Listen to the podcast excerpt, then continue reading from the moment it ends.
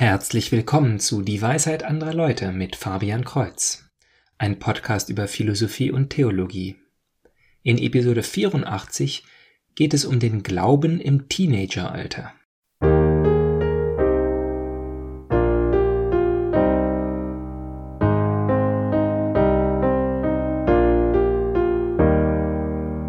In Deutschland und in ganz Westeuropa fällt die Anzahl der kirchengehenden Christen seit etwa 60 Jahren beständig. Die Leute werden aber nicht unbedingt Atheisten, sondern sie verlieren nur die Verbindung zur Kirche. So erfinden sie sich ein eigenes Verständnis für Gott. Wenn man nun versucht, die Gründe dafür zu finden, schauen wir uns meistens diese Fälle an. Wir versuchen abzuschätzen, was falsch gelaufen ist und was wir dagegen tun können. Ich möchte die Sache heute stattdessen von der positiven Seite angehen. Schauen wir uns lieber Menschen an, die auch in der heutigen Zeit zum Glauben gekommen sind, und zwar zu einem tiefen Glauben. Viele haben gerade im Teenageralter den Glauben verloren, sind dann aber doch noch zurückgekommen, und das mit einer echten eigenen freiwilligen Bereitschaft. Ein Podcaster, den ich schon seit Jahren anhöre, ist Matt Fred. Er interviewt gerne die verschiedensten Leute. Das sind manchmal Theologiedoktoren oder Professoren, manchmal Laien, die etwas Besonderes machen, um andere für den Glauben zu begeistern, manchmal Künstler, manchmal Konvertiten, manchmal andere Podcaster.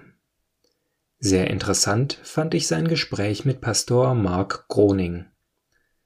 Der Titel ist etwas aufreißerisch. Wie Pastor Mark vom Atheisten zum katholischen Priester wurde.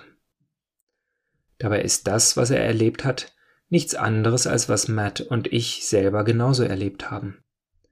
Sie sind in ganz normalen, liebevollen Familien aufgewachsen, haben aber vor allem die Werte der Welt übernommen. In der Schule waren sie mit anderen Jungs zusammen, die im Teenageralter vor allem über Mädchen geredet haben und was sie so alles mit ihnen vorhaben. Im Fernsehen sahen sie Menschen, die ganz alltäglich über Sex außerhalb der Ehe, Verhütungsmittel und ständig wechselnde Partner sprechen. Ein regelmäßiges Gebet kannte Matt Fred nicht, und genauso wie ich haben sie nie den Rosenkranz gelernt, weder in der Familie noch in der Gemeinde. Priester und andere Geistliche wie Mönche und Nonnen sind Exoten für sie gewesen. Für die eigene Zukunft war nur ein übliches weltliches Leben mit einem oder wechselnden Sexualpartnern vorstellbar. Über die Idee, sie könnten Priester werden, hätten sie gelacht, wenn sie überhaupt gefragt worden wären. Matt ist dann im Alter von 16 oder so zu einer Konferenz von jungen Christen gegangen.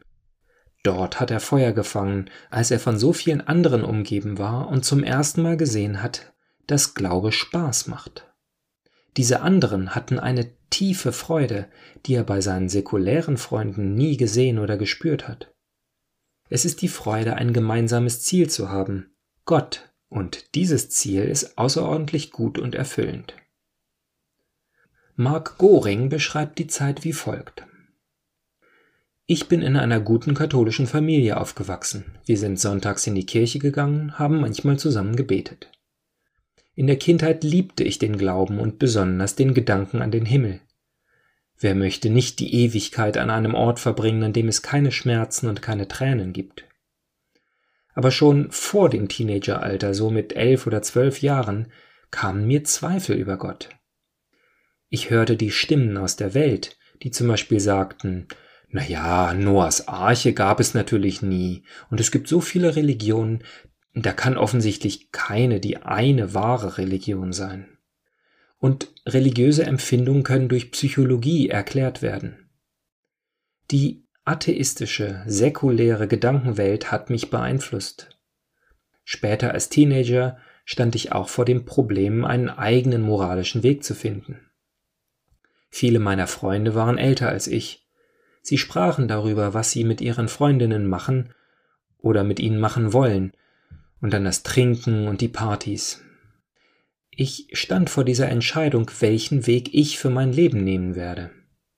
Wie gesagt, ich bin in einer guten katholischen Familie aufgewachsen und ich liebte dieses Leben, aber ich glaubte auch nicht mehr so recht an Gott. Ich fühlte auch die Anziehungskraft der Welt, die Versuchungen und das gerade zur Pubertät. Es war so an dieser Wegkreuzung, dass es mir offensichtlich erschien, den Weg der Welt zu gehen, denn da liegt das Vergnügen, und ich wollte cool sein. Matt Fratt hatte ganz ähnliche Erfahrungen und fasst es zusammen als ein graduelles Wegrutschen. Sie wurden nicht durch logische Debatten zum Atheismus konvertiert, sondern ihnen fehlte der direkte Glaube an Gott und gleichzeitig spürten sie die Vergnügen und Versuchungen der Welt. Auch mir ist es sehr ähnlich gegangen. Ich liebte das Glaubensleben, hatte viele Freunde in der Messdienergruppe, bin jeden Sonntag in die Kirche gegangen. Und dennoch war das Leben, das mir von den anderen präsentiert wurde, wenigstens oberflächlich nicht zu unterscheiden vom säkulären Leben der Nichtchristen. Ich habe in der Messdiener Freizeit über die Verwendung von Verhütungsmitteln gelernt. Dass ein in Anführungsstrichen normaler Mensch wie ich Priester oder Ordensbruder werden könnte, ist niemandem auch nur in den Sinn gekommen.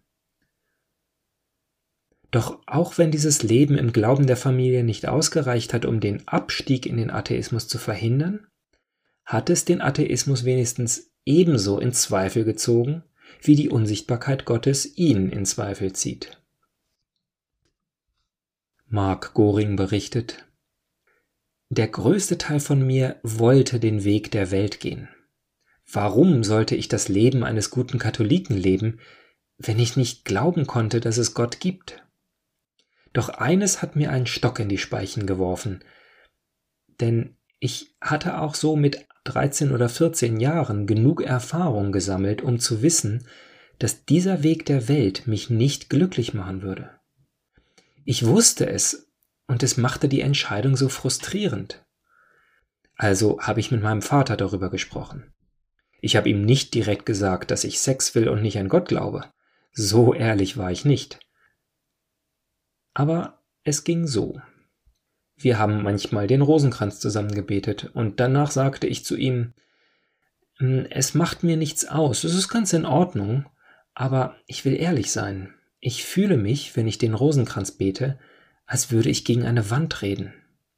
Ich sagte, ich spüre kein bisschen, dass mir jemand zuhören würde.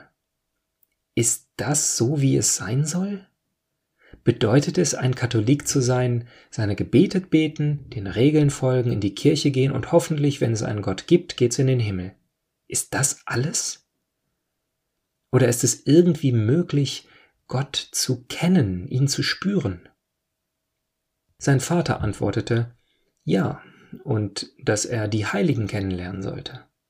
Padre Pio Theresia von Avila, die levitierte, Bruder André, Franziskus von Assisi, der die Stigmata hatte.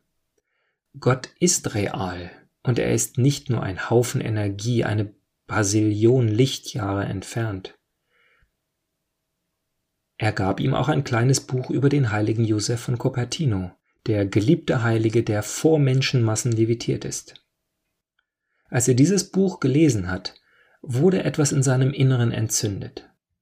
Er spürte eine große Sehnsucht nach Gott, obwohl er immer noch nicht so richtig glauben konnte. Aber sein Gebet hat sich geändert. Er betete nun Gott, wenn es dich wirklich gibt, will ich bei dir sein. Und dies machte seine Suche nach Gott gezielter. Er verstand besser, nach wem er sich sehnte. Natürlich war dies erst der Anfang einer langen Reise, die in sehr kleinen Schritten voranging. Erst später hat er gesehen, dass er durch das säkuläre Leben, die rauen Sprüche und die Versuche cool zu sein, den Heiligen Geist vertrieben hat. Deshalb war es dieses ehrliche Gebet, sogar als Atheist, der sich wünschte, Gott wäre real, der ihn überhaupt für Gott geöffnet hat. Was können wir aus diesem Beispiel lernen? Damit ein fester Glaube entsteht, braucht es ein Zusammenspiel von mehreren Dingen. Deshalb werden wir auch keine einzelne Lösung für die Glaubenskrise unserer Zeit finden. Erstens brauchen wir Interesse. Gott zu suchen und zu wollen ist in uns Menschen eingebaut, aber wenn wir Kinder ein Leben vorleben, in dem es keine Suche gibt, dann stirbt dies. Wenn wir selber froh im Glauben sind und man uns das ansieht, dann wollen andere dies auch. Bei einigen ist es heute hip, die Kinder nicht zu taufen, damit sie sich später selber entscheiden können. Dies ist zwar theologisch falsch, aber es ist nicht fatal, wenn man dem Kind dann auch wirklich den Wunsch zu einer eigenen Entscheidung lehrt. Wenn das Kind Gott nicht sucht, dann hat man ihm durch sein Leben eben doch die eigene Entscheidung vorweggenommen. Doch wie sollen die Eltern oder im schlimmsten Fall nur ein Elternteil ihrem Teenager ein interessantes Glaubensleben vorleben? Zum Glück sind wir nie alleine, da wir von einer so großen Wolke von Zeugen umgeben sind. Über die Heiligen gibt es so viele Geschichten, und wenn wir sie Teil unseres Familienlebens machen, dann wird das Interesse aufflammen. Aber auch das reicht noch nicht. Zunächst einmal ist es Gottes Werk, einen Menschen zum Glauben zu führen. Wir können dies nicht erzwingen oder auch nur erarbeiten. Aber die zweite Sache, die wir tun müssen, ist, auch auf intellektueller Ebene Antworten zu geben. Wenn der Eindruck entsteht, dass der Glaube nur eine schöne Fantasie, untermauert von netten Traditionen ist, dann kann ein Teenager heute nicht mehr an Gott glauben. Mir ging es ähnlich wie Mark Goring, selbst als mir ein Leben ohne den Glauben an Gott ärmer und trauriger vorkam, wollte ich das lieber akzeptieren, wenn es die Wahrheit ist. Lieber bin ich traurig, als dass ich in frommen Wunschvorstellungen lebe. Und auch hier haben wir zum Glück einen Haufen Zeugen. Im Internet findet man so viele Glaubenszeugen, die durch die Skepsis hindurchgegangen sind und jetzt Antworten liefern können. Für mich und viele andere sind dies Bischof Robert Barron, Scott Hahn, Brent Petre, Vater Mike Schmitz, Matt Fratt und viele andere. Von ihnen habe ich gelernt, dass der Glaube so viel mehr ist, als mit ernstem Gesicht in der Kirche zu sitzen. Und sind wir mal ehrlich, das ist der Eindruck, den die meisten Jugendlichen heute in Deutschland von der Kirche bekommen. In meinem kleinen Maße versuche ich mit diesem Podcast weiterzugeben, was mich entzündet hat. Haben Sie, lieber Zuhörer, bestimmte Fragen? Kommen Sie sich so vor, als wären Sie der Einzige, der Gott nicht hört oder der Einzige, der es wagt, dies auszusprechen? Dann schreiben Sie mir doch ein paar Zeilen an dwal.fabian-kreuz.de. Kreuz mit TZ. Also bis zum nächsten Mal. Gottes Segen.